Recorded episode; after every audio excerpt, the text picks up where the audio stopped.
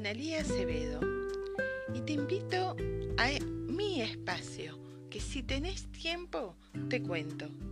Siempre intento pensar que estoy hablando conmigo misma y que quizás algunas cosas de las que pienso le pueden servir a otros, porque a veces me pasa que dije algo y alguien me dijo, Fa, no lo había pensado desde ese punto de vista.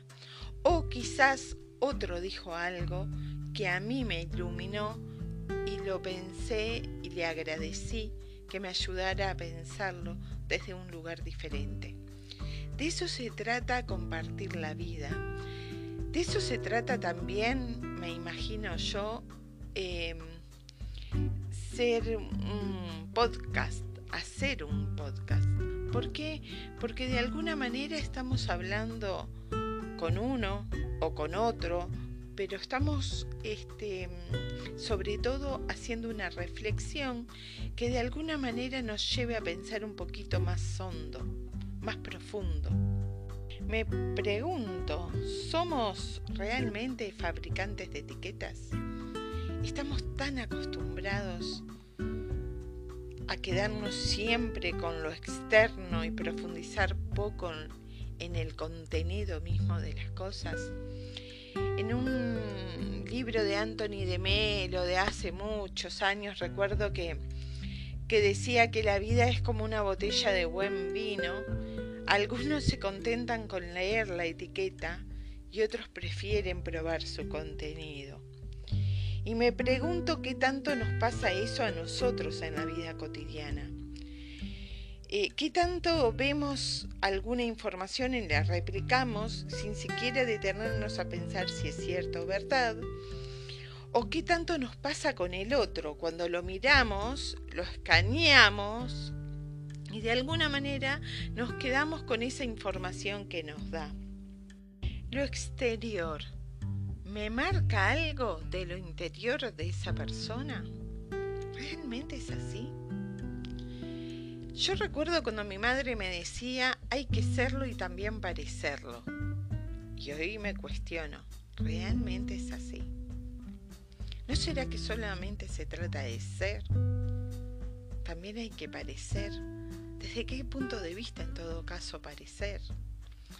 Eh, desde la coherencia del ser, bueno, tiene mucha lógica.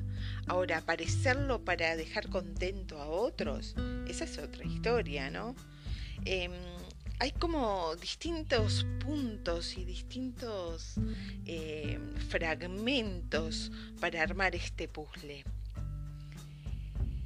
En cierta ocasión, Buda mostró una flor a sus discípulos y les pidió que dijeran algo acerca de ella. Ellos estuvieron un rato contemplándola en silencio. Uno pronunció una conferencia filosófica sobre la flor otro creó un poema, otro ideó una parábola, todos tratando de quedar por encima de los demás. Fabricante de etiquetas. Macayabi miró la flor, sonrió y no dijo nada. Solo él la había visto. Si tan solo pudiera probar un pájaro, una flor, un árbol, un rostro humano. Pero ay, no tengo tiempo. Estoy demasiado ocupado en aprender a descifrar etiquetas y en producir las mías propias, pero ni siquiera una vez he sido capaz de embriagarme con el buen vino. Esto es de Anthony de Melo qué tanto se trata nuestra vida, ¿no? Si de quedarnos con, con el sabor de eso, con la profundidad del otro, o de qué tanto se trata de quedarnos con aquello que vemos y que nos, ya nos deja impactados. Y no es que yo sea una super heroína de las no etiquetas, no, no, no, no, todo lo contrario, es un aprendizaje diario. Estoy tratando eh, todo el tiempo de sacarme mis etiquetas y sacársela a los demás. De alguna manera he aprendido que el otro me refleja algo de mí y que somos espejo y que bueno, si yo veo tal cosa en el otro es porque de alguna manera lo veo en mí.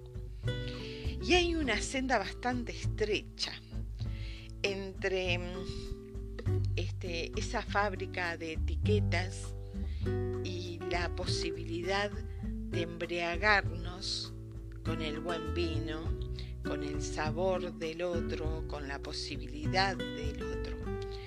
No es lo mismo darle al otro la posibilidad. Y yo entiendo, a veces hay cada otros, y acá estoy poniendo etiquetas, pero vamos, a ver, eh, todos sabemos que existe universo de, de otros demasiado abusivos.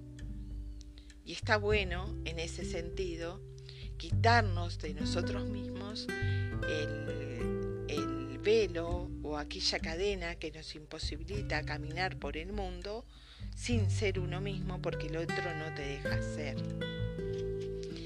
Pero cuánto hay de alguna manera este, de, de estar descubriendo ¿no? en esa senda estrecha que es el otro y mis etiquetas y las etiquetas que creo frente a ese otro, cómo de alguna manera trato de encontrar un o embelezarme en lo que el otro me ofrece eh, totalmente descargado de algunos preconceptos que yo manifiesto. Y bueno, no es fácil. La verdad les digo, me cuesta muchísimo. Es un desafío cotidiano, no la tengo clara y no puedo aconsejar a nadie porque yo estoy en ese camino. Pero sí he aprendido a respetar tanto mi propio camino que bueno, al final vale la pena darle contenido a lo mío, darle contenido a lo que pienso, darle contenido a eso que soy y, y bueno, con mi actitud, de alguna manera, ya voy desplegando y haciendo que mi senda sea cada vez más confortable. No puedo renunciar al yo, pero puedo, puedo renunciar a la creencia del yo. No puedo renunciar a ser lo que soy, pero puedo intentar ser mi mejor versión. Y yo creo que si todos nos comprometemos en este desafío, de alguna manera, estamos venciendo nuestras propias limitaciones. A veces hay que saber abandonar este, eh, la parte exterior, la cáscara, para hacer más contenido. Y de eso se trata también, renunciar al yo ego para aprender a ser mi propio yo esencia, ¿no? Si me atrevo a ser transformado por lo que no conozco, si me atrevo a ser transformado por mis sueños, por mi esencia, si me atrevo a ser transformado por aquello que puedo llegar a ser a partir de mi propio descubrimiento, seguramente voy a tener una visión mucho más libre, más despojada y más despierta eh, de lo que habitualmente puedo llegar a ser o puedo eh, quedarme con lo que fui. Las experiencias nos marcan, pero si estuviera todo ahí, nadie tendría la posibilidad de cambiar, de sanar, de ser mejor. Yo creo que en algún momento uno debe dejar el niño interior para transformarse en adulto. Y sin embargo, de esa sanación del niño interior, la mirada ingenua sigue siendo parte del descubrimiento, o sea, descubrir, eh, sacar lo que no cubre. Y si yo descubro mi esencia, de alguna manera estoy posibilitando descubrir al otro. Y, las relaciones y los vínculos también se manejan desde ese descubrimiento. A veces tenemos que quitar los velos, a veces nos tenemos que dar una nueva oportunidad. Y sí, habrá con quienes mejor tenerlos lejos, eso está clarísimo, porque hay situaciones que no son saludables para nadie y que está bueno tomarlo en cuenta, eh, que eso es real y eso pasa. Y se da más de lo previsto, en vínculos muy cercanos incluso, ¿no? En vínculos que no porque seamos familia quiere decir que está todo bien y está todo permitido. No porque seamos familia vamos a pedirle al otro que nos invada y que decida por nosotros. Eso jamás darle. Este, el timón de mi vida lo manejo yo. El que no sepa entender eso, no está siendo libre él, pero además no me está dejando ser libre a mí. Y tu libertad termina cuando empieza la mía, por supuesto. De eso creo que ya todos lo tenemos claro pero em, muchas veces nos falta eso de volver a descubrir al otro, a mirarlo con ojos nuevos, a darle una oportunidad de empezar una relación sana y armónica desde em, eh, esto de disfrutar del contenido, de la esencia, de dejar que, que el vino me permita concebir sus notas, un sorbo ¿no? de la copa de vino y bueno, de alguna manera le estoy sacando la etiqueta, no importa lo que me decía la etiqueta de ese vino, me importa lo que descubro yo en mi paladar.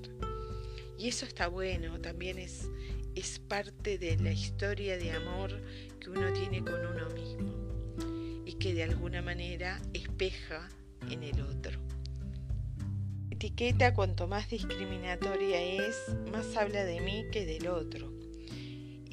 Trato de tenerlo eso presente cada día. Por eso hoy te dejo mi reflexión, mis ganas de ahondar en mi universo personal libre de discriminación, pero profundamente enraizado en saborear y en disfrutar el ser. Estoy descubriéndome y para descubrirme tengo que ir bien adentro de mí. Y para descubrirte te tengo que dar la posibilidad de ir lo más profundo dentro de ti.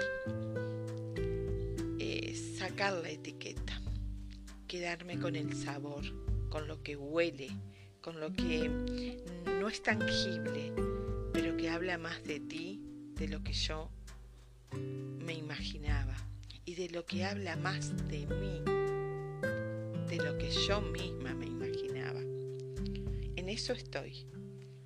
Y si tenés tiempo, te invito a que me lo cuentes. En eso estamos todos, cada día. Hasta el próximo episodio.